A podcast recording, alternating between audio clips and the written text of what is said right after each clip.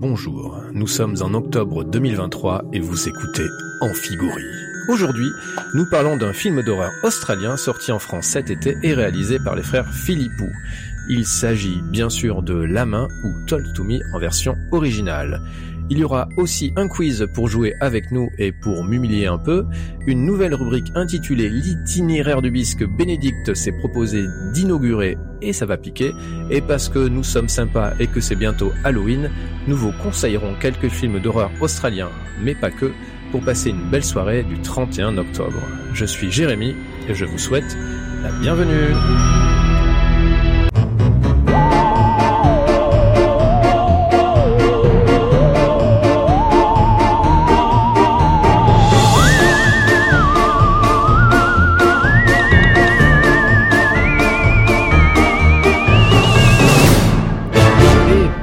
M'accompagner dans cette aventure horrifique, celui qui me donne un coup de main précieux à l'animation de ce podcast et qui est bien plus qu'un homme de main, celui qui n'y va pas de main morte pour vivement critiquer le moindre film qui passe entre ses mains, celui aussi qui, grâce à sa connaissance encyclopédique, chronique le genre horreur au cinéma d'une main de maître, on dit de lui d'ailleurs qu'il est une main de fer dans un gant de terreur. Il s'agit bien évidemment de Bénédicte qui répondra à la question du jour la main est-il un film de première ou de seconde main? Et à qui donc j'adresse une chaleureuse poignée de main pour saluer sa présence et son talent? Bénédicte, salut, comment ça va? Tu as eu la main chaude, quelle verve Bonjour à tous Bonjour Bénédicte, et euh, pour lancer euh, ce podcast, je propose qu'on écoute un extrait de la bande-annonce de La main. Tu l'as trouvé où cette main? Apparemment, c'était la main d'un mec qui savait communiquer avec les morts. Oh putain On m'a dit que c'était la main d'un sataniste. Que l'autre main était là quelque part.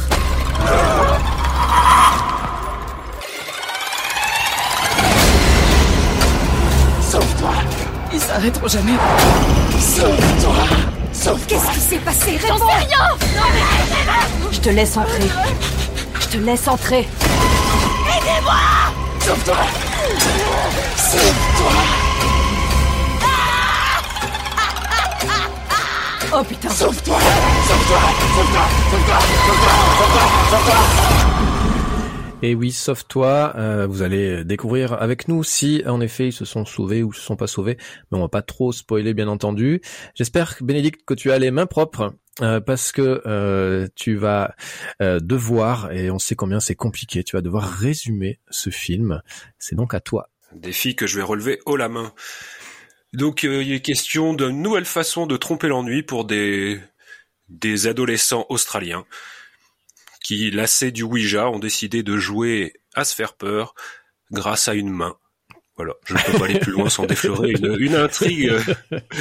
je m'attendais, je pensais que tu irais un peu plus loin, mais c'est vrai qu'après on spoil un petit peu. Mais cette main, elle a quand même une particularité, euh, c'est que euh, quand on la touche, on euh, se connecte, on entre en, en, connexion, pour le dire comme ça, avec euh, un, un, esprit, un, une personne qui est morte. Alors il ne suffit, il ne suffit pas de la serrer, il y a quand même tout un cérémonial, des règles du jeu qui consistent à dire Talk to me, le titre original, parle-moi, inviter l'esprit à entrer en nous, et surtout ne jamais tenir la main plus de 90 secondes. Et bien sûr, éteindre la chandelle qui a été allumée au préalable pour éviter que l'âme, que l'esprit reste parmi nous. Tout à fait. Euh, c'est un film, euh, c'est un premier film réalisé par Danny Michael Philippou. Alors je sais pas du tout comment le dire euh, en version euh, australienne. C'est un joli nom, Philippou. Quoi? Philippou? Et euh, c'est donc leur premier film. Et euh, je vais le dire, pour une première, je trouve que c'est euh, franchement pas mal. Euh, et euh, bon, pour la petite anecdote, c'est des frères jumeaux qui euh, ont, j'allais dire avaient, mais qui ont toujours une chaîne euh, YouTube et ils se sont fait connaître en faisant plutôt des, des, des, choses humoristiques. Il y avait déjà des vidéos horrifiques en plus d'humoristiques. En fait, ils ont déjà, ils brassaient un peu les, les genres, les deux genres. Et surtout, ils ont été couronnés leur chaîne a été couronnée comme étant la meilleure en 2015. Tout à fait. Donc euh, euh, des youtubeurs qui se mettent au, au grand écran, c'est formidable, c'est chouette. Enfin, il y a une alternative. Enfin, il y a une alternative avant. Ça, le film tient son origine du court métrage qu'ils ont réalisé mmh. d'abord, comme ça a été le cas déjà sur d'autres ouais. films d'horreur récents. Cargo, par exemple, toujours australien. Axel Bauer. Axel Bauer partout. Il nous ennuie. Euh, du coup, euh, alors juste un film qui est sorti en 2023. On l'a vu. Alors, enfin, nous non. Au cœur de l'été. Au cœur de l'été, quand il faisait bien chaud. Euh, du coup, il est passé euh, au festival de Sundance et de Berlin et euh, il jouit, il jouissait, il jouit toujours d'une d'une excellente réputation. Donc évidemment, on était extrêmement curieux de le voir euh, pour savoir si, à nos yeux, il méritait cette réputation euh, ou non. Euh, et c'est de cela dont nous allons évidemment parler. À noter que le film aurait été adoubé par Peter Jackson. Ouais. C'est toujours bien pour la promotion. Exactement. du coup, toi, est-ce que tu le doubles comme Peter Jackson ce film? Euh non. Eh ben voilà, c'est tranché. En fait, je suis. Alors c'est pas un film euh, qui dénué d'intérêt en tout cas de qualité, mais euh, ça tourne vite en rond et on se rend bien compte qu'à la base il n'y avait qu'un court métrage. C'est souvent le problème euh, quand on essaye, bah, c'est un peu comme le même problème que d'une adaptation d'une nouvelle. On étire, on étire sans avoir forcément grand chose à raconter en plus. Euh, alors je suis je suis pas d'accord. Voilà, c'est tranché aussi.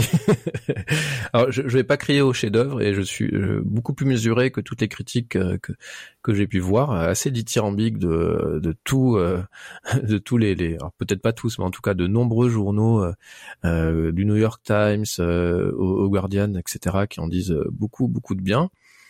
Moi je trouve que que c'est plutôt pas mal, mais c'est un, film qui souffre non pas d'étirement, c'est pas ça qui m'a qui m'a marqué moi, mais qui qui, qui souffre plutôt d'un peu de euh, d'un manque de rythme à un moment donné, ça s'essouffle. Euh, alors que le début du film, voilà, ça, ça, ça, monte euh, très très vite et euh, juste derrière, ça s'essouffle un petit peu. Où bah, évidemment les, les, les, réalisateurs veulent un peu poser les, bah, un petit peu la, la mythologie de, de leur univers et je trouve que voilà, ça manque un peu de rythme à ce moment-là. Euh, il y a un point de voilà, ça monte très fort à un moment donné et puis après ça redescend encore jusqu'à ce que ça remonte tout à la fin. Mais ouais, y a, pour moi c'est plutôt un problème de, de, de, rythme et un peu de, de hauteur en termes de, tension et, et d'émotion. C'est plutôt ça que j'ai ressenti. Bah là, je pense que là on peut se rejoindre, c'est sur la qualité des, des scènes de, de possession, de jeu. Mmh entre guillemets, qui sont plutôt bien fichus. A le montage idéal, notamment la deuxième séquence où ils, euh, où ils se, enfin ils passent tous euh, l'un après les autres euh, autour de la main, avec des résultats différents. Là, c'est plutôt bien amené, c'est rythmé. J'ai trouvé surtout le jeu des acteurs très naturel. Oui. Exactement. Et c'est pour ça que je trouve dommage en fait, ce qui m'embête entre autres, hein.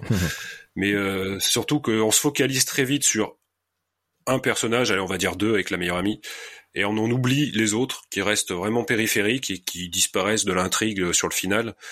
Et c'est dommage parce que là il y avait possibilité de faire un film de groupe, mais peut-être qu'après il craignait d'être trop proche un petit peu, euh, parce qu'on y pense quand même beaucoup durant le film à It Follows. Ouais. Je trouve dans le processus ou la façon dont c'est dépeint, ça, les deux films se ressemblent un petit peu. Ouais. Mais je, je pense que, enfin, je suis pas sûr qu'ils voulaient vraiment faire un film de groupe. Euh, moi, je pense qu'ils ont voulu faire un film sur le deuil. Euh, donc sur le deuil de, de Mia, donc là qui est la personnage principal, hein, donc une, une, jeune adolescente qui a perdu sa mère euh, quelques, je sais pas un ou deux ans plus tôt euh, et qui euh, vraisemblablement n'a pas euh, encore digéré ce, bon, comment peut-on digérer un, une telle chose et qui vraisemblablement pense qu'elle s'est suicidée, mais elle n'est pas vraiment sûre et son père vit, est en totale dépression. Donc il, elle a une relation avec son père qui est évidemment dégradée. Et ils ont voulu faire, à mes yeux, vraiment un film euh, plutôt sur, sur le deuil, ce qui est assez rare, je trouve, que dans les films d'horreur, pour le coup. Moi, je trouve au contraire que c'était la partie la moins, la moins intéressante, justement. On tourne toujours autour de la famille, du, des secrets familiaux ou autres. On essaye un peu de ménager la chèvre et le chou à ce sujet. On fait passer un coup le père comme un être diabolique, de l'autre non. Ben, c'est, là, j'ai trouvé cette partie plutôt convenue, en fait. Ben, alors moi, j'ai trouvé ça intéressant, justement, que, euh, on veut faire passer le, enfin, c'est pas qu'on veut faire passer le, le père pour euh, euh, un être diabolique. Je, je, je pense que euh, la, la, la, jeune femme, la jeune euh, euh, est plutôt manipulé par, euh, par justement les esprits qui euh, veulent lui faire croire qu'en effet son père est la manipule, la ment et, et peut-être aurait éventuellement tué tué sa mère. mais moi je trouve ça plutôt assez chouette pour le coup que donc bon, on, le dit, hein, ça spoil un peu, mais Mia évidemment, enfin c'est un peu convenu pour le coup, on est d'accord, on sait que sa mère est morte, donc évidemment on s'attend à tout moment que sa mère apparaisse dans les dans les esprits. Bon ça c'est un peu convenu, mais bon pourquoi pas. Et euh, mais c'est pas une version très cool de sa mère qui apparaît hein, pour le coup. euh, et ça, je trouvais ça plutôt chouette pour le euh, euh de de pas traiter le, le, personnage de la mère comme un être sympathique, quoi. Bah pourtant, elle passe son enfin, elle passe l'ensemble du film à dire à, sa, à protéger entre guillemets sa fille. En tout cas, c'est comme ça qu'elle le présente. Toujours fais attention, c'est pas ton père. Ouais, mais on sait que, enfin, moi, je, enfin, j'ai ressenti que c'était vraiment de la pure manipulation pour le coup. Moi, en fait, j'en suis venu à me poser la question du pourquoi. Pourquoi finalement, euh, quel but suivent ces, ces esprits? Bah, de moi ma conclusion c'est qu'ils veulent euh, agrandir leur cercle d'amis euh, ces esprits mais c'est vrai que c'est pas très développé pour le coup ça je, je suis plutôt d'accord ouais. en fait y a, y a, ils établissent des règles du jeu comme je les ai énoncées en préambule et tu te demandes d'où elles sortent tu te dis qu'il y a quand même dû avoir euh, des drames assez euh, violents, notamment pour dire euh, qu'il faut relâcher la main au bout de 90 secondes. On, se demande d'où ça sort, surtout que les deux jeunes qui, qui amènent la main pour, pour ces folles soirées tiennent cette main d'un autre de leurs camarades, et on imagine mal ce camarade être déjà au fait de toutes ces données. Alors, on ne sait pas trop d'où ça vient. On imagine que, vu l'état de la main, ça doit être une main séculaire qui remonte à des siècles et des siècles. Mais bon, tout ça reste nébuleux. C'est plus dans l'habillage pour créer un semblant de, de mythologie, mais euh, ça repose un peu sur du vent. En fait, ce que j'ai trouvé plus sympa dans le personnage de Mia, c'est cette manière qu'elle a, finalement, elle est un peu euh, mise, à, mise au rencard. Et c'est le début que j'ai trouvé le plus intéressant, finalement. Hmm. Elle a perdu sa mère, c'est déjà une souffrance pour elle, mais en plus, elle porte un peu toute la misère du monde sur ses épaules et c'est tous ses copains en fait la rejettent en disant non, elle va nous pourrir la soirée, mais pas elle mettra pas de l'ambiance, elle va ne parler que de la mort de sa mère. Et finalement, le fait qu'elle choisisse d'affronter les esprits, de jouer le jeu de la main, c'était aussi pour se montrer, pour dire voyez, je peux faire la fête, je peux, je peux être comme vous. Ça, c'était le parti un peu intéressante. T'as raison sur le fait que le film essaie d'installer sa propre mythologie, clairement il va pas au bout, euh, il nous laisse sur notre fin, mais moi ça m'a pas gêné de pas avoir les réponses après tout, puisque les réponses elles nous sont un petit peu données par euh, les autres adolescents qui arrivent avec la main, qui disent ça vient, euh, on l'entend d'ailleurs dans la bande annonce, ça vient d'un quelqu'un qui qui était qui arrivait à se connecter avec avec les esprits ou c'était un sataniste mais j'ai pas besoin de savoir en fait. Moi, ça m'a pas gêné. Au contraire, euh, j'aime pas trop quand les films t'expliquent tout. Je trouve que du coup ça, ça laisse un peu euh, ça, de, de, ouais d'horreur, ça fait partie de l'horreur et ça fait euh, euh ça, ça, ajoute euh, ça ajoute un petit peu un côté mystérieux qui justement pour moi conforte la mythologie qu'ils sont en train de de, développer. alors oui, c'est assez léger, on est d'accord. sur une heure et demie, tu fais pas une mythologie comme une saga, comme je sais pas Vendredi 13 ou, Halloween. Mais pour le coup, j'ai trouvé ça quand même assez assez intéressant. Quant au personnage de Mia, je suis tout à fait d'accord avec toi sur euh, le début, euh, hyper intéressante la façon dont elle est développée et euh, du fait que ben, elle va sortir de sa réserve pour essayer de s'intégrer auprès des autres adolescents et c'est comme ça que ben, les drames vont arriver, hein, puisqu'elle va se forcer à, à, pas être elle-même. moi, j'ai ressenti comme ça. Bah, en tout cas, elle va s'intégrer au groupe en fait et ça, ça, en dit long sur euh, sur ce qu'on peut être amené à faire euh, contre mm. son gré pour euh, pour être adoubé par un groupe. Ouais. Et je trouve que le, le, film parle bien justement de, de cette génération qui euh, bah, qui a besoin de s'intégrer. Alors évidemment les autres générations aussi, on voulait s'intégrer bien entendu, euh, mais il y a aussi la, la part des réseaux sociaux. Euh, ils, tout, systématiquement ils se filment. ce qu'ils font, ça doit être pas vu seulement par le cercle, mais ça doit être vu sur les réseaux sociaux aussi. Euh, donc ils font ça aussi pour euh, pour exister ailleurs aux yeux de bah, des gens qui connaissent pas sur les réseaux sociaux, on connaît pas le trois quarts des gens. Euh, ça je trouvais ça intéressant aussi qui qui montre ce truc, bien qu'ils le développent pas. Non, parce qu'on n'a pas les retours. Ouais, c'est ça. Effectivement, ils s'attardent pas sur les retours parce que bon, ils peuvent être, peuvent être attendus par cette nouvelle génération qui découvre ces films. Mais il y a aussi quand même toute une métaphore autour de la main qui peut rapprocher d'une certaine addiction à des psychotropes. On peut retrouver ça parce que c'est une sorte de shoot d'adrénaline qui se mm. qui, qui, qui s'infuse un peu dans ces 90 secondes et on sent qu'il y a cette envie. Finalement, on découvre que ceux qui, qui, qui possèdent la main l'utilisent aussi pour eux-mêmes. Ils sont pas juste là pour s'amuser à bon compte et filmer les autres. Donc il y a quand même une sorte de dépendance qui se crée, on a l'impression, mais là encore, c'est pas trop, euh, c'est pas trop appuyé. Disons que Mia, elle a cette justification de vouloir parler avec sa mère. Mm. Et encore, c'est la mère qui s'adresse pas à elle la première fois, hein, mais plutôt par le biais euh, du, du jeune frère de sa meilleure amie. Tout à fait.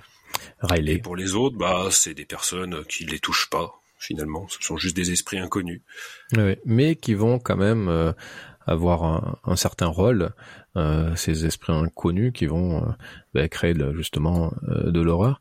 Moi, juste, il y a une chose qui, j'avais un peu peur. J'ai toujours un peu peur moi quand on me fait un film d'horreur avec des adolescents parce que ça c'est systématiquement les mêmes les mêmes histoires.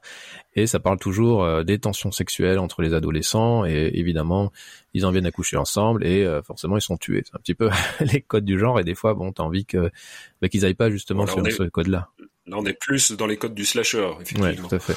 Euh, mais du coup, euh, alors là, les tensions sexuelles, alors là, il y en a pas. alors il y en a un petit peu, mais euh, c'est plutôt. Euh... Ah si, euh, bah, sur ce point, Mia est bien plus euh, libérée que sa, que son amie. Oui, oui, oui, tout à fait. Mais elle, en parle ouvertement, alors que son amie, elle souffre. Et puis elle se, et puis elle se partage plus ou moins entre guillemets un homme. Mais c'est, je, je, trouve que ça fait pas, c'est pas central dans dans le film. Pour moi, c'est vraiment le deuil qui qui reste qui reste complètement central. Et je trouve c'est ce qui a peut-être plus vraiment de, de, plus intéressant, c'est euh, euh, voilà, j'arrive pas à, à, faire mon deuil et j'ai l'opportunité d'avoir des réponses, d'avoir à nouveau un contact. Euh, voilà, ça m'a fait un peu penser à Ghost, bien entendu. non, je plaisante. Il y a d'ailleurs un, caméo de Whoopi Goldberg, je ne sais pas si tu l'as remarqué. Ça part dans tous les sens. Non, non, mais voilà, c'est, euh, je trouve que c'est quand même vraiment intéressant pour le coup qu'un film comme ça euh, traite vraiment de, de, du deuil chez l'adolescent, qui est vraiment un deuil euh, extrêmement compliqué. Enfin, déjà, c'est compliqué quand tu perds évidemment un être cher, alors quand t'es adolescent, évidemment, tout est décuplé. Et euh, du coup, je trouve que l'impact psychologique sur euh, ben justement Mia euh, euh porte euh, en partie ben le récit. Comme tu l'as dit, forcément, elle veut s'intégrer. Les gens veulent pas la voir parce qu'elle est chiante. juste, elle est pas chiante, elle est triste. c'est plus quoi faire, quoi. mais voilà, je trouve que c'est intéressant. voilà, mais ça est quoi une demi-heure du film. c'est ça à peu près. Hein. Mais après, est-ce que justement, ils n'auraient pas pu aller plus loin dans la méchanceté vis-à-vis -vis du personnage de Mia? Parce que finalement sans, sans dévulguer la fin, elle obtient une certaine euh, libération. Alors qu'avec ce qui arrive euh, au petit frère de son de sa meilleure amie, elle aurait pu avoir à supporter justement cette culpabilité jusqu'à la fin de ses jours, ce qui aurait été beaucoup plus dur pour le personnage. Alors que là, finalement, il la libère d'une manière euh, ouais. un peu sous la forme d'une pirouette. Mmh. Ouais. Donc quelque part, c'est une manière d'affronter, comme, enfin, comme tu le supposes, que ça affronte le deuil. Effectivement, elle essaye de vivre mieux son deuil, mais d'un autre côté, elle fuit euh, la responsabilité qu'elle a dans l'automutilation du petit frère. Oui, tout à fait. C'est, moi, je trouve que c'est un, c'est un film assez nuancé, euh, euh justement, qui est, euh, euh, qui va dans le gore, mais qui est aussi extrêmement empathique avec son personnage principal, qui est donc Mia. tu, tu sens que, ouais, ils veulent, ils lui veulent du bien, mais en même temps, il va falloir qu'elle, qu'elle souffre hein, pour, pour y arriver et bon, on va pas dévoiler la fin, que moi j'ai trouvé vraiment euh, surprenante. J'ai vraiment euh, apprécié la fin, la révélation, j'ai envie de dire. Je sais pas ce que ça t'a fait toi. Oh, moi j'avais déjà décroché. T'avais déjà décroché, d'accord. Ah bah putain. Et en plus il est pas long le film, hein. il dure même pas une heure et demie. non, mais parce que finalement, comme je te dis, j'ai la sensation que ça tourne vraiment rond et qu'après cette séquence euh, la de l'automutilation du gamin, bon bah ça essaie de se resserrer plus ou moins sur Mia, sur son drame. Hmm on oublie le reste des personnages et puis euh, c'est plus une pirouette pour essayer de conclure sans vraiment euh, aller dans le fond des choses, je trouve. Enfin, la scène avec son père, tu la vois venir à des kilomètres. Bien sûr. Euh, sur le plan de la peur pure, euh, pas dire que le film soit traumatisant, il peut surprendre par exemple par la, la sécheresse de certaines séquences, par exemple la scène d'ouverture, hmm. qui peut surprendre, mais c'est plus des sursauts que qu'une ambiance, euh, qu'une horreur fétide qui s'immisce en toi, qui te glace les sangs, et du coup tu sais plus où tu en es. Quoi. Je trouve que sur ce plan-là, ça, alors ça, ça marche pas. Enfin, c'est pour ça que j'ai trouvé, euh, enfin, le temps, ils sont trop délayés et ça prend pas. Ouais, c'est vrai que c'est pas un film qui euh, qui fait extrêmement peur. Alors moi, s'il y a une scène moi qui m'a un peu mais bon, je pour, pour la petite anecdote. Non, mais ça c'est ton allergie aux orteils. C'est ma. non, c'est qui m'a. On n'est pas tous des Quentin Tarantino. Hein. ça a dû plaire à Quentin Tarantino. Est-ce qu'il a approuvé ce film à Quentin Tarantino sans doute? Seulement cette scène. non, euh, c'est plutôt, bah, c'est justement la scène où euh, le, le, jeune, donc il y a un, jeune qui s'appelle Riley, qui est le petit frère de, de la meilleure amie de, de Mia, qui euh, bah, qui va évidemment toucher la main aussi et qui va être en contact avec des esprits. Euh, donc euh, voilà, ça va mal tourner, voilà, ça tourne mal. Et il y a à ce moment-là, euh, j'étais en train de prendre mon petit déjeuner pendant que j'étais en train de regarder ce film parce que voilà, la première demi-heure, bon, c'est pas gore et on est bien, on peut manger tranquillement.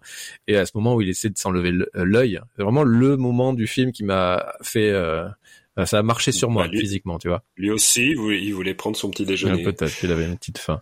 Euh, mais voilà, pour le reste, je suis d'accord que c'est pas un film qui va faire peur. Il y a peut-être quelques jumpscares, euh, un ou deux, mais. Bah, ce qui est marrant, c'est que finalement la trajectoire de Riley est un peu la même que Mia, puisque on est sur le, le petit dernier qui, qui s'impose plus qu'il n'est euh, accueilli à bras ouverts et qui tient à montrer qu'il peut être aussi courageux que les autres hmm. et participe au jeu. Donc lui aussi, c'est pour la façade finalement qui se qui se lance là-dedans. je sais pas si tu as regardé beaucoup de films d'horreur ces dernières dernières années. Et euh, moi je trouvais que c'était euh, qu'on avait euh, pas de film un peu je sais pas comment dire générationnel qui parlait des générations actuelles. Encore évidemment plutôt les adolescentes. Et ça j'ai trouvé ça assez intéressant justement. Alors, je sais pas si c'est un film générationnel c'est peut-être le temps qui nous le dira mais bon vu les retours critiques peut-être. Euh, néanmoins, euh, j'ai trouvé ça intéressant la façon dont il parle de cette génération, un peu une génération euh, internet nourrie, biberonnée aux réseaux sociaux, et finalement assez lâche aussi, parce que les, le groupe dès qu'il y a des problèmes, bah ils sont plus là quoi. J'ai trouvé ça assez intéressant que justement il n'y a pas de il n'y a pas de personnage un petit peu courageux euh, euh, comme on peut voir dans les scrims, ce genre de choses, tu vois. Non, mais justement, ça va dans le sens de ce que je te disais au début, c'est que le groupe se désolidarise très vite et ne sont pas plus inquiétés que ça. C'est ça. Alors qu'on et il y a justement cette manière de petit malin, ils éludent totalement la façon dont ils ont pu présenter l'accident aux, autorités, mm. ce qui semble assez improbable il a pété les plombs, il s'est arraché un œil. oui, c'est vrai que ça, c'est, c'est, mais ça m'aurait intéressé. Enfin, j'aurais peut-être plus apprécié le film. Il aurait pris une dimension supérieure si euh, euh, ils avaient commencé vraiment à massacrer euh, tout le groupe, quoi. là, ça aurait été intéressant. C'est vrai que ce groupe-là, là, il sert plus à grand chose. il disparaît. Bon courage, ils disent, et voilà. bon. Bah, c'est en cela qu'il peut se, différencier de ses contemporains, c'est qu'effectivement, c'est pas une malédiction qui euh, touche tout le monde. On n'est pas dans Smile ou I Wish ou des trucs comme ça. C'est vraiment, euh, bah, il y a, y a qu'une personne qui est vraiment concernée, mais parce qu'elle joue avec le feu tout le long, juste dans l'espoir de reprendre un dialogue inachevé. Euh, c'est ça. Il y a deux ans. c'est un film qui est produit par a24 ou A24 Alors non, ils l'ont juste distribué. Distribué, pardon. Euh, bah, ça m'a. Bah, tu fais bien de le dire parce que je pensais clairement qu'il avait qu'il avait produit. Non, mais c'est justement euh, une fausse, une idée fausse qui s'est propagée, enfin parce que apparemment c'est le studio qui monte à 24. Ah oui. Ils sont derrière tous les petits tous les petits films d'horreur qui qui changent un peu la donne entre guillemets. Et en fait, pas du tout. Ils sont juste contentés de le distribuer, sans doute sur la foi euh, de la renommée euh, virale des deux frères. Oui, oui. Après, c'est le, enfin, ça, c'est vraiment le studio, la maison de prod qui, qui, qui monte, la société qui monte. Avec les Oscars, ils ont gagné, euh, ils ont tout gagné. Hein. Everything Everywhere All at Once. Euh, ils avaient aussi produit The Whale, me semble-t-il, euh, qui avait récolté un Oscar. Enfin. Ils ont produit le dernier Harry Astor, celui qui est sorti de film de trois heures du début d'année, là, notamment ou The Green Knight, euh, des trucs comme ça. Quoi. Ouais, euh, Pearl aussi. Euh, voilà, enfin, il y, a vraiment plein, plein, plein, plein, plein, plein de choses de de cette société. D'accord, donc ils sont contentés de, j'ai envie de dire, se contenter. de, ils ont soutenu et distribué le, le film Ok. Voilà, ils ont senti le filon. Après, je ne sais pas ce que ça a donné aux États-Unis. En France, ça, pour un film d'horreur, ça a gentiment marché. Hein. Il y a un peu plus de 500 000 entrées. Mm. Bah, c'est pas mal quand même euh, pour un. Oui, pour le cinéma d'horreur. Si on fait un compte sur les résultats de cette année, on a Scream 6 qui, qui a dépassé le million, L'Anon 2, et ensuite ça retombe à 647 000 entrées pour Inside Use, euh, The Red Door, mm. Evil Dead toujours là avec 610 000 entrées, etc. Donc la main se mm. classe euh, top 5 euh, des films d'horreur de cette année. Ok. Et non, aux États-Unis, ça, il a pas trop mal marché. Alors évidemment, il avait pas. Un... j'ai pas, je suis pas certain du budget, mais bon, en tout cas, il a rapporté presque 50 millions sur le, le marché américain et quasiment 90 millions dans le monde entier. Donc ça va quoi.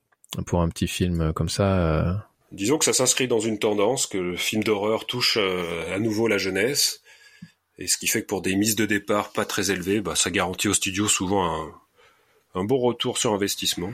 Ouais, ouais, carrément, ouais. Et puis, sur, et puis surtout, ça crée euh, des buzz assez faciles maintenant, parce que on ne compte plus les, les salles diffusant des films d'horreur où il y a eu euh, soit des bagarres, soit, soit des incivilités grandeur nature et autres. Hmm les punaises de lit, c'est peut-être aussi pour un futur film d'horreur, on ne sait pas. C'est bien parti pour. Euh, donc, ouais, bon, enfin, moi, le, le, chiffre que j'ai sur le budget euh, pour aller au bout de, mon idée, c'est 4 millions et demi. Donc, euh, qui aurait rapporté 89 millions dans le monde. Euh, voilà, et je pense que c'est un film qui marchera bien euh, quand ça passera sur les plateformes ou, euh, ou en VOD. Donc, c'est un film qui risque de prendre de l'ampleur quand même. et en tout cas, il a le, le potentiel pour, avec très bonnes critiques sur les réseaux sociaux, des très bons retours. Donc, on serait pas étonné qu'il y ait une, une suite. Euh, ouais, ils y pensent déjà. Ouais, hein. tout à fait. Une séquelle, ils sont en train de travailler dessus en tout cas. Alors je crois qu'il préfère, bah justement, hein, pour combler les trous, euh, ça serait plutôt un film qui reviendrait sur l'avant. Ouais, il y aurait. Euh, euh, alors, d'après la fiche Wikipédia, il y aurait peut-être une préquelle. en effet, il y aurait aussi peut-être une séquelle qui s'appellerait Talk 2, le 2. C'est original. Et qu'on traduirait en France par à demain. oh mon dieu, j'ai hâte de voir ça. Ça serait assez rigolo. Euh, bon, mais voilà, je pense qu'on a fait quand même le, tour euh, de ce film. Euh, je pense qu'on est assez mitigé, toi un peu plus que moi. Moi, j'ai trouvé, j'ai trouvé ça quand même assez rafraîchissant. voilà, vu, je trouve la production de ces dernières années sur le, les films d'horreur. Après, je, je suis pas non plus le meilleur public pour un film d'horreur. Moi, un film d'horreur, c'est plutôt les films de monstres que j'aime moins, tous, toutes ces, ces choses-là. Euh, mais voilà, j'ai trouvé quand même le film euh, plutôt pas mal, mais pas en tout cas à la hauteur de ce que peuvent en dire les, les critiques euh, euh dans les journaux et autres quoi. Un petit conseil musical quand même pour finir. Le groupe Tindersticks qui compte euh, parmi ses nombreux morceaux une chanson qui s'appelle Talk to Me et qui me semble fort à propos. Exactement. Euh, ben merci euh, Bénédicte. On l'a pas dit, je crois, mais c'est un film australien quand même. Est-ce qu'on l'a dit? Je n'ai pas souvenir. Oh, je pense, mais tu t'es pas entendu, il y avait la musique en fond Ah oui, c'est vrai, je l'ai dit en, en, intro, je l'ai écrit en plus. Suis-je bête? Euh, Et du coup, bah, l'idée, c'était aussi euh, bah, parler euh, rapidement de quelques films d'horreur australiens qu'on aime et qu'on bah, qu'on veut vous conseiller à vous, chers auditeurs, chères auditrices. Euh, et du coup, est-ce que tu aurais, je sais pas, un, deux, trois peut-être films d'horreur australiens à proposer, à conseiller fortement? À nos chers auditeurs et nos chères auditrices. Alors, je vais commencer par un titre assez traumatisant, qui s'appelle Mister Babadook de Jennifer Kent, une habile variation autour de la figure du croque-mitaine, où l'enfant devient plus effrayant que le monstre lui-même. Un classique, hein. c'est devenu un vrai classique. C'est pour tous les couples qui hésitent encore à devenir parents. je pense que ça leur fera passer euh, l'envie, ce film. Euh, moi, alors, Euh, comme je l'ai dit il y a quelques secondes, je suis pas très film d'horreur, de, de, de, genre avec les esprits, tout ça, tout ça. donc plutôt film de monstres. Et en effet, en préparant ce, ce podcast, j'ai insisté auprès de Bénédicte pour qu'on fasse, qu'on parle, qu'on fasse un petit top des films d'horreur. Je me suis rendu compte que j'en ai vraiment pas vu beaucoup des films d'horreur australiens. mais en effet, le, le Babadook, qui est ouais, vraiment peut-être la, la référence en horreur australienne. Moi, ça sera plutôt des films de monstres.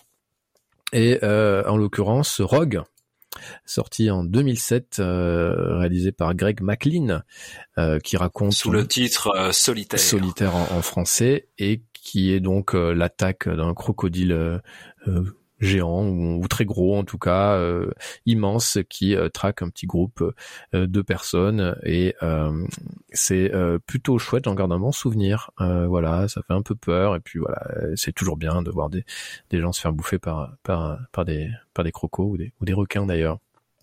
Est-ce que tu as un autre conseil? Alors moi j'avais un long week-end de Colin Eggleston, film de 78, qui a connu un lointain remake avec Jim Caviezel, ou Caviezel, je sais jamais comment on, met les on a compris.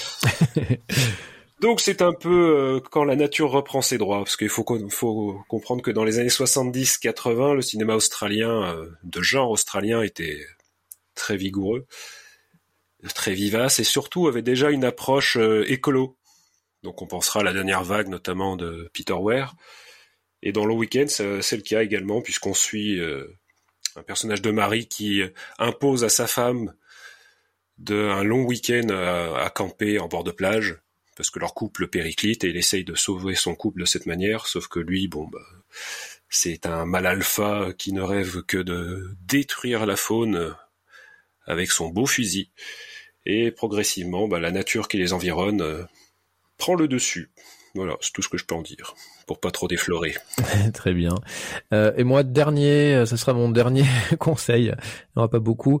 Alors, j'avais pensé à parler de rapidement euh, Blackwater, qui est sorti aussi en 2007 en même temps que Rogue, c'est la même histoire en moins bien. Et tu t'es rappelé que ce n'était pas un podcast de crocodile. Exactement. Et puis c'est vraiment moins bien que Rogue. Euh, mais je, je le cite. Ah bah moi j'ai le j'ai l'avis inverse. Ah ouais, d'accord. ben c'est rigolo. j'ai préféré Blackwater. Eh ben, peut-être qu'on fera un podcast dédié à ça, Blackwater ou Rogue, qui est le meilleur. Et puis euh, non, mais euh, je vais parler. Ça va être très rapide. Hein, The Reef, on en a fait un podcast, alors pas dédié à The Reef, mais dédié aux, aux requins euh, euh, C'était notre dernier podcast, bien entendu. Euh, le podcast précédent sur les films de requins et The Reef qui est sorti en 2010 hein, parle d'un groupe d'amis qui fait naufrage au milieu de l'eau et qui se fait attaquer par des requins et c'est un huis clos assez sympa avec beaucoup de tension et je le conseille donc vivement. Est-ce qu'il t'en reste un? Oh, Je voulais citer Monclar, Rendez-vous de l'horreur de Tony Williams en film de 82 qui suit le retour euh, perturbant d'une jeune femme dans la demeure familiale à la mort de sa mère, qui est depuis devenue une maison de retraite. Donc c'est un film d'ambiance euh, qui prend souvent des allures de cauchemar éveillé. Bon mais cool, euh, je pensais que tu parlerais de Razorback, figure-toi. Bah non, c'est un film de monstre, c'est ta spécialité. mais c'est un film d'horreur aussi. Et puis je n'aime pas les films où on tue un Singularis Porcus. oui, tout à fait, le, sanglier méchant. Euh, ben écoute, merci, euh, des bons conseils, hein, bien entendu, pour, euh, pour en ce en ce mois d'Halloween, il y a de quoi se faire plaisir. Je crois, Bénédicte, qu'il est temps de euh, m'humilier. Euh, avec un petit quiz.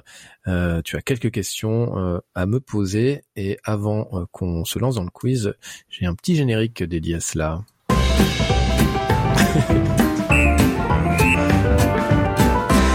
voilà, ça met bien dans l'ambiance. eh bien, il y a donc quatre titres de films à découvrir, quatre titres de films qui contiennent le mot main, la thématique du jour, et bien sûr, vous pouvez jouer chez vous. Ah, aïe, aïe, aïe, aïe. Premier film. Je suis un thriller américain des années 80. Mon réalisateur est réputé pour ses films engagés. Je m'inspire d'une histoire vraie que j'enrobe d'une histoire d'amour contrariée. Mon scénariste est passé à la postérité pour ses films à la réputation sulfureuse des années 90. J'ai nommé Basic Instinct, Silver et Showgirls. Je suis... Alors, je suis Paul Verhoeven, ça je l'ai. Euh... Non. Bah non, parce que là, je t'ai parlé du scénariste, là tu me parles du réalisateur. Ah merde. Et heureusement pour lui, il a pas réalisé Silver. Euh, oui, c'est vrai, tout à fait. Euh... Ah, non, je vois pas. Il y a main dedans, en français ou en anglais? Ouais. Ah non, c'est tout en C'est français. tout en français. Aïe, aïe, aïe. Ça, va, ça sera mon excuse. euh, Je connais pas bien les titres en français. euh, non, je vois pas. Ça parle de quoi, tu dis, le, le film? J'ai même pas. non, ça s'inspire, ça s'inspire d'une histoire vraie, en Ah oui, d'une histoire d'amour. Donc en gros, c'est l'histoire, si tu veux d'autres indices, d'un agent du FBI undercover. Undercover. Non, vraiment, je, je vois pas du tout. euh, Ça manque d'indices quand même. Hein. C'est dur. Avec, avec Tom Béranger. Je... Si je te dis euh, Ku Klux Klan, Bah non, ça, non, vraiment, ça me dit rien. Je, je n'ai pas dû le eh ben, voir. c'était la main droite du diable de Costa Gavras. ah, ok, la main droite du diable. Mais non, je ne l'ai, je ne l'ai pas vu. euh. Allez, deuxième titre, beaucoup plus facile. Je suis un film fantastique américain des années 90. Mon personnage principal a la particularité de n'être pas fini.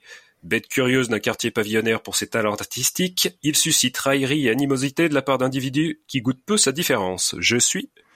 Un personnage qui n'est pas fini. C'est ça le. Ah bah oui, Un personnage qui n'est pas fini. bah c'est ça, c'est une réplique célèbre. Je suis pas fini. Je suis pas fini. Euh, je suis pas fini. Attends, mais qu'est-ce que c'est En, en plus, en, en euh, pour euh, pour ouvrir le podcast, je trouve que tu t'es un peu inspiré d'une grande voix du cinéma fantastique classique que Michael Jackson a utilisé pour son fameux clip Thriller et qu'on retrouve dans ce film pour son dernier rôle, Donc, Vincent et Price. donc il y a main dedans. hein. Ouais, Non, je vois vraiment pas. bah, je suis pas fini. Quartier pavillonnaire, Bah non, ça me dit bah, absolument je rien. suis Édouard aux mains d'argent. Je ne suis pas fini, Edouard Main d'argent. D'accord, Timber. Ah ouais, non, j'y étais pas du tout. Oh là là, c'est dur. hein. Tu, aurais pu me dire qu'il était quoi faire. Ah, t'as l'artistique qui t'a aidé aussi. aïe aïe aïe, c'est dur. Attention, ce n'est pas vulgaire. Ok. Troisième titre, Euh, c'était le plus facile. Bon, Aïe. je suis un film d'horreur américain des années 90. L'histoire commence le jour d'Halloween lorsque le héros découvre que ses parents ont été assassinés, assassinés pendant la nuit. Mêlant horreur et humour gras, je mets en avant un héros glandeur devant l'éternel et égoïste que la fatalité pousse au cul afin de sauver la fille qu'il aime, son adorable voisine jouée par Jessica Alba. Mon acteur principal est aussi connu pour avoir défié la mort elle-même. Je suis Pour avoir défié la mort elle-même. Euh, années 90, c'est ça? Ouais, fin des années 90. À fin des années 90. Ça va pas m'aider d'appui. Jessica Alba. Moi, je me... Attends, Jessica Alba dans un film d'horreur? Ah. Oui, c'était ses débuts. Euh, c'était ses débuts. C'était ses débuts. Euh... Bah, je crois que la série Dark Angel, c'est juste après. Ok. Ah. Pour situer. Euh, Je me focalise sur Jessica Alba alors que je ne connais absolument pas sa, sa filmo. Bah, Euh, L'acteur principal, qui est aussi connu pour avoir défié la mort elle-même, c'est l'acteur principal du film Destination Finale. D'accord. Et donc c'est un film, il y a main dedans. Ouais. Ah, attends. Euh, euh, en français aussi? Enfin en anglais aussi? Alors, en, en anglais aussi, comme, euh, And, comme Édouard aux mains d'argent. and, and, and, and. Ah, non, ça me dit absolument rien. And. Eh bien, il s'agit de la manquitude de Rodman Oh, Flender. mais j'ai jamais vu ce truc. euh, rien que le titre, t'as pas envie de le voir. hein. Ok. J'ai j'ai de mauvaise foi là. je me Bah fais oui, parce humilier. que Jessica Alba, d'habitude, ça te donne envie. Eh Bon. ben, je pense que tu vas faire un zéro, aïe, aïe. parce que le, le petit dernier, c'est, attention, un film d'horreur français des années 40 inspiré d'une nouvelle de Gérard de Nerval. Variation autour du mythe de Faust. Je décline mon récit sous la forme d'un long flashback.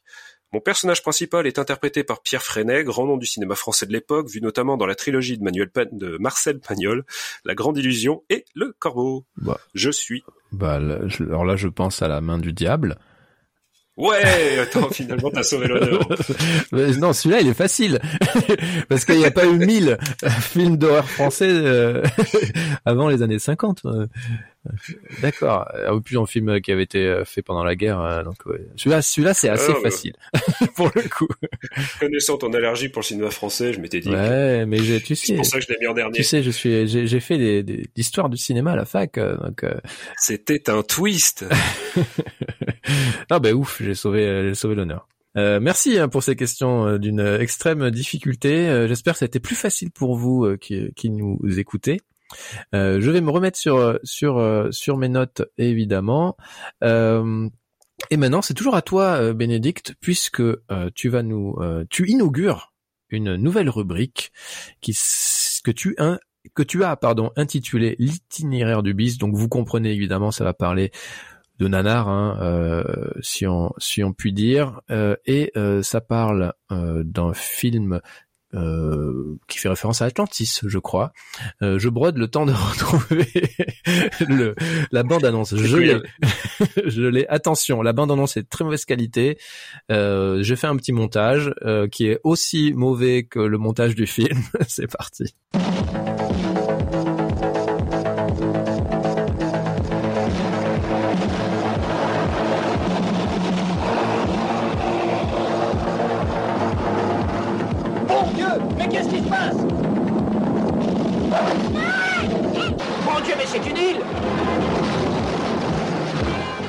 Comité d'accueil. Contre nous, vous n'avez aucune chance. Allez, les gars, allez je, je, dois avouer que faire le montage de cette bande-annonce, il y avait tellement peu de dialogue et beaucoup de, de, de, de coups de feu. Euh, et beaucoup d'explosions, euh, mais ça avait l'air vachement bien et euh, j'attends euh, de toi, Bénédicte, que tu le défendes avec. Euh, C'est quand même le bonheur des versions françaises de l'époque. Bon, je dois vous avouer que j'ai quand même longuement hésité au départ avec The Creator de Gareth Edwards, puis j'ai finalement choisi d'évoquer ce, ce film, Les Prédateurs du futur, de, de Ruggero Deodato, afin d'inaugurer cette rubrique. Alors pour se resituer un peu, Ruggero Deodato, c'est le réalisateur de Cannibal Holocaust, maître à talon du film de Cannibal qui lui valut bien des déboires avec la justice italienne.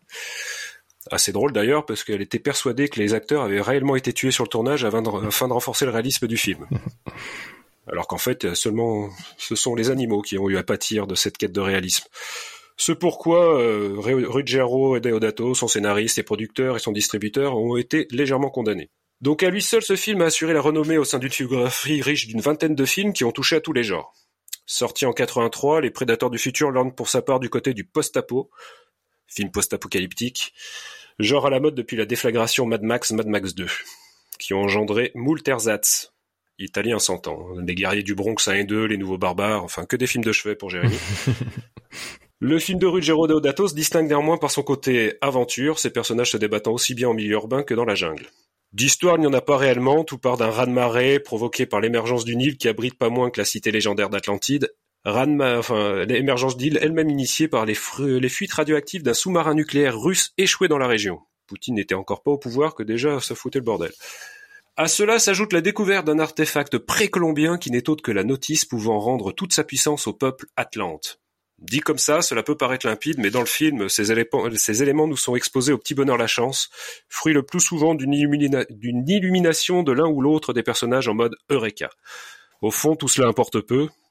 Comme tu as pu le constater en faisant le montage, ce qui compte aux yeux de Ruggero Deodato tient une chose essentielle, l'action. Il faut que ça bouge, que ça pétarade sans cesse.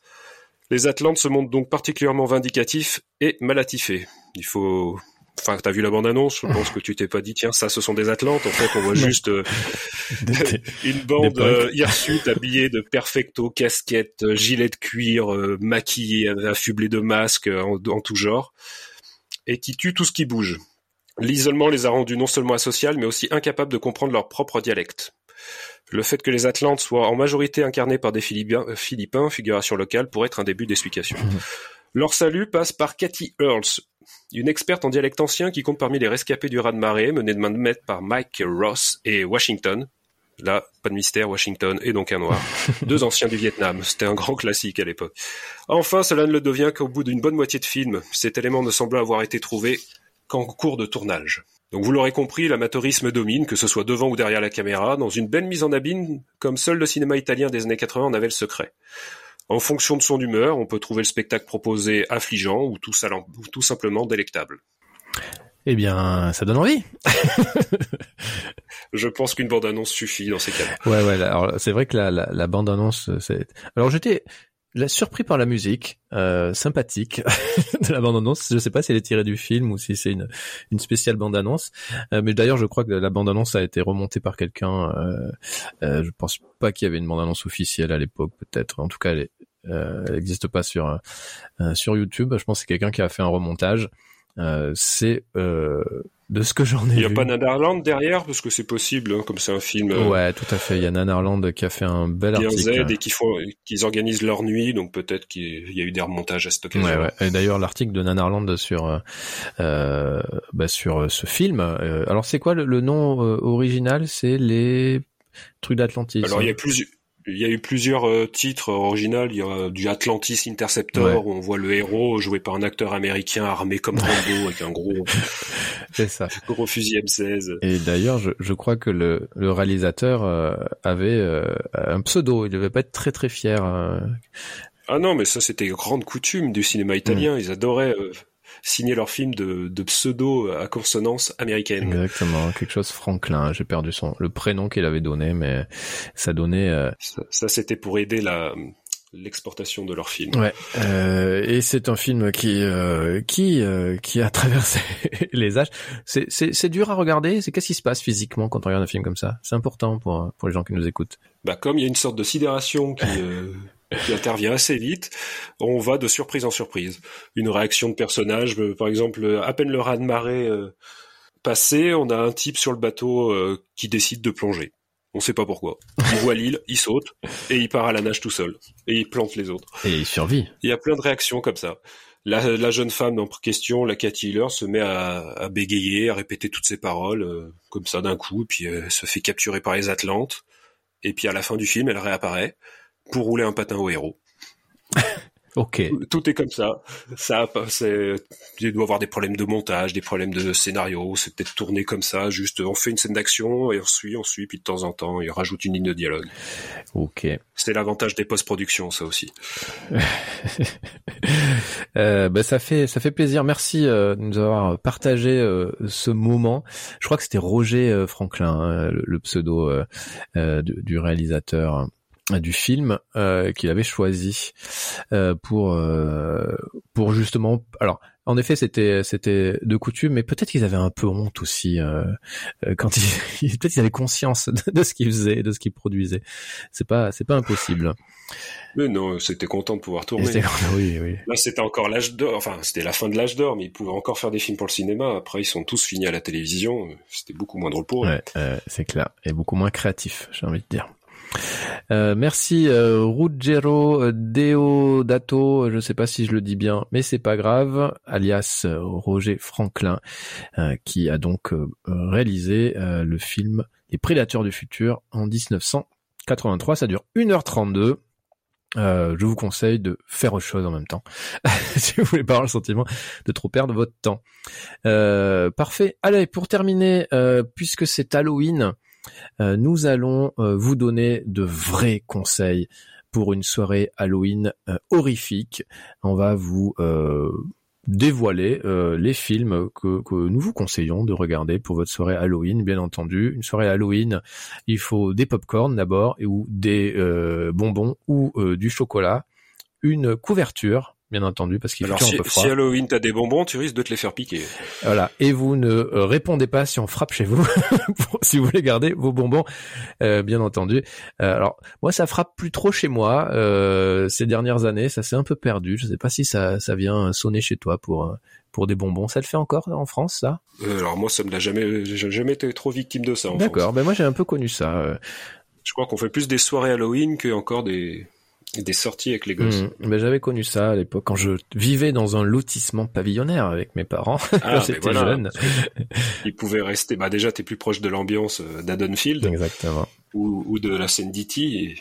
Et puis les gens, enfin, ils ont plus confiance. Maintenant, on va laisser tes enfants euh, déambuler dans les villes ou même euh, d'appartement en appartement, sais pas sur qui tu vas tomber. C'est vrai, c'est vrai. Donc voilà, le conseil euh, évidemment de ce podcast ne laissez pas traîner vos enfants n'importe où le soir d'Halloween. Euh, allez, on va vous conseiller. On, fait quoi? Trois, trois films chacun? C'est c'est possible? Est-ce que tu en seras capable Oui, on peut essayer. Euh, allez, je commence. Alors, c'est, enfin moi en tout cas, ça va être plutôt des classiques. Hein. On va pas, je vais pas réinventer la roue. Mais si vous n'avez pas l'habitude de regarder des films d'horreur, je pense qu'il faut, il faut les regarder. Et du coup, je te vole Halloween de John Carpenter, 1978. Euh, voilà, le classique parmi les classiques, le premier slasher peut-être, euh, ou en tout cas celui qui a posé euh, les bases des slashers, un homme masqué avec une arme, un couteau qui s'en prend à des adolescents, bien entendu, et c'est derrière la caméra de John Carpenter qui qui crée peut-être l'un des films d'horreur les plus incroyable. En tout cas, moi, c'est un film que j'aime beaucoup. J'aime beaucoup revoir, même s'il a un petit peu vieilli, bien inspirant, entendu. Ouais, très inspirant pour tout le monde. Peut-être pas trop pour nous, mais c'est un film en tout cas qui qui fait bien flipper. Euh, un peu moins quand on l'a vu 50 fois, mais euh, voilà, l'ambiance est, est, est géniale. Donc, je préconise le Halloween de George Carpenter. Et puis après, vous pouvez aussi regarder les 58 euh, autres épisodes qu'ils ont fait par la suite, si vous êtes courageux. Mais il paraît que les derniers sont pas mal. Hein. Non, c'est une vue d'esprit. euh, donc moi, je vais faire le lien, parce que je suppose que Halloween, tu l'as découvert sur euh, VHS, vidéocassette. Et eh oui. Et donc moi, je vais parler de Ring, ah. le film original d'Hideo Nakata, 1998 euh, de mémoire, mm. et la première apparition de Sadako je crois qu'on a, enfin, j'ai jamais vu plus impressionnant et surprenant que cette scène de fin que bien sûr je ne dévoilerai pas. Un film qui sait prendre son temps, qui sait euh, amener euh, la peur euh, sans sans folk, enfin sans sans astuce, sans jeu de, de jumpscare et autres ou musique qui prend des des poussées aiguës. Mm. Voilà, c'est c'est sobre, efficace et ça joue beaucoup sur sur les ombres, bah un peu la manière de de Carpenter sur l'Halloween, hein, parce que tu le conseilles, mais pour les jeunes de maintenant. Ils vont s'emmerder, faut le dire. c'est sûr. Un tueur qui prend son temps et qui tue trois pèlerins, ils sont plus habitués, surtout quand les, les nouveaux dont tu parlais d'Halloween, maintenant c'est minimum 25 morts, donc euh, forcément. c'est pas faux. Euh, ouais, The Ring, euh, tout à fait. un film comme on n'en fait plus, je, je voulais dire. allez, moi je vais partir sur ah, le choix, j'en ai, j'en ai. Mais euh, je vais te voler, je pense que je veux te le vol. Et Evil Dead 2 de Sam Raimi, euh, qui est donc la pas la suite vraiment du premier, hein, qui est. Euh... Bah, c'est pourtant pas le plus effrayant. C'est pas. Là, tu, tu as pu, t'as peur dans le 3, toi, c'est ça? bah non, mais le, 3 est dans la lignée du 2, quoi. On reste dans le, dans le slapstick de l'horreur. Ouais, ouais. Ah, ben, moi, je, alors, je, je, le 2, euh, en fait, ce que j'aime bien dans le 2, donc c'est 87, si je me trompe pas. C'est ça. Euh, le 2, c'est euh, c'est un peu un remake du premier, hein, d'une certaine façon, avec plus de moyens. Ça reste très cartoonesque quand même. Ça fait quand même assez peur, euh, je trouve. en tout cas, j'en garde. Alors, je l'ai pas vu depuis, depuis quelques temps maintenant, mais j'en garde un souvenir assez effrayant. Mais surtout un univers, une mythologie bah, qui traverse le temps, hein, puisqu'il y a eu une série, il y a des nouveaux épisodes dans le même univers, me semble-t-il, ces dernières années. Donc euh, je je conseille vivement Evil Dead 2, mais on peut commencer par le premier, bien entendu. Le premier c'est 81, c'est ça, je dis pas de bêtises. Oui, ouais. c'est ça. Et c'était aussi un court métrage à la à la base. voilà. Comme quoi, des fois, on peut faire des films réussis. Exactement. Et... voilà, je me contredis en un seul podcast. Bravo. Avec Bruce Campbell, le génial Bruce Campbell, euh, dans le rôle principal. Eh bien moi, je continuerai par une adaptation d'un roman de Stephen King, Cimetière de Marie Lambert, réalisé en 89, à des lieux de son remake récent, hein, oubliez-le celui-là. Donc là, on est vraiment sur euh, une histoire... Euh, bah, on est sur du deuil impossible aussi, mais du deuil euh, vraiment immédiat avec cette histoire de cimetière indien qui aurait la propriété de réveiller les morts. Malheureusement, ils reviennent pas, vous vous en doutez, dans l'état dans lequel ils ont fini. Ou au contraire, ils reviennent dans l'état dans lequel ils ont fini, mais pas avec euh, l'état d'esprit euh, de l'individu euh, décédé. Eh bien, écoute, alors là, j'ai beaucoup de mal à choisir, mais j'ai envie de partir sur un truc très très gore, donc qui fait pas peur, mais qui qui fait beaucoup rire. en tout cas, moi, ça m'a fait beaucoup rire. Je vais essayer de te... deux, mais tu en as déjà parlé. mais je vais essayer de te le faire découvrir. Je te dis 1987. Je te dis euh, Zombie. Je te dis Trégor et Nouvelle-Zélande. Là, t'es jeu de Bad Taste. exactement, Bad Taste de Peter Jackson, 1987. Voilà. Si s'il fallait le résumer, c'est euh, d'abord le premier film de Peter Jackson, me semble-t-il. Euh, veux pas dire de bêtises, tu me contredis si je dis une bêtise. Non, non, c'est son premier. C'est un film qui lui a pris au moins 4-5 ans de mémoire. Euh, beaucoup de maquillage, hein. il fait beaucoup, beaucoup de maquillage. Euh, bah, il joue plusieurs rôles aussi, il me semble. Euh, ouais, tout à fait. Car oui, il joue dedans, faut le dire. oui, ils avaient besoin de, ils avaient besoin de zombies. Euh, voilà, donc c'est évidemment le, le, réalisateur derrière Le Seigneur des Anneaux, et c'est un film de zombies qui pousse le gore à son paroxysme. Je crois pas avoir déjà vu un film de zombies aussi gore euh, depuis, euh, et même bah avant. Bah si, son Branded. Son Branded. ouais. Bah oui qui était estampillé film le plus gore à l'époque, donc après euh, Bad Test. Ouais, peut-être, c'est à, voir. en tout cas, voilà, c'est c'est drôle, c'est rigolo, c'est très graphique, euh, donc ça fait pas peur. En fait, évidemment, on fait ah, des fois, mais voilà, c'est vraiment très très bien fait, très chouette, très artisanal, euh, un cinéma que j'aime bien.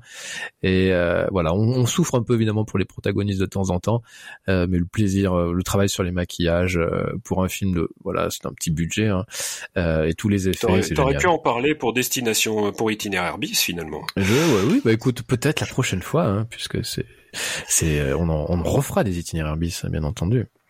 Euh, voilà, bad test pour moi et, euh, et pour toi. Alors pour finir, je dirais euh, The Strangers de Naongji. Ah, chouette. C'est un film inattendu à tout point de vue. On ne sait jamais trop où on met les pieds, qui brasse un peu près un peu toutes les toutes les légendes de la Dame Blanche au, diable en personne.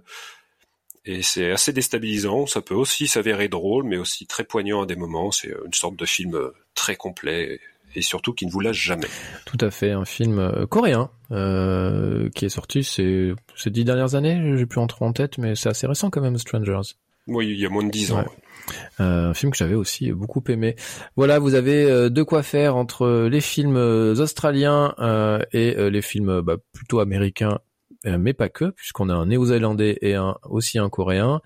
merci de nous avoir écoutés. La prochaine fois, nous parlerons du nouveau film de David Fincher, The Killer, adapté d'une bande dessinée euh, française ou franco-belge.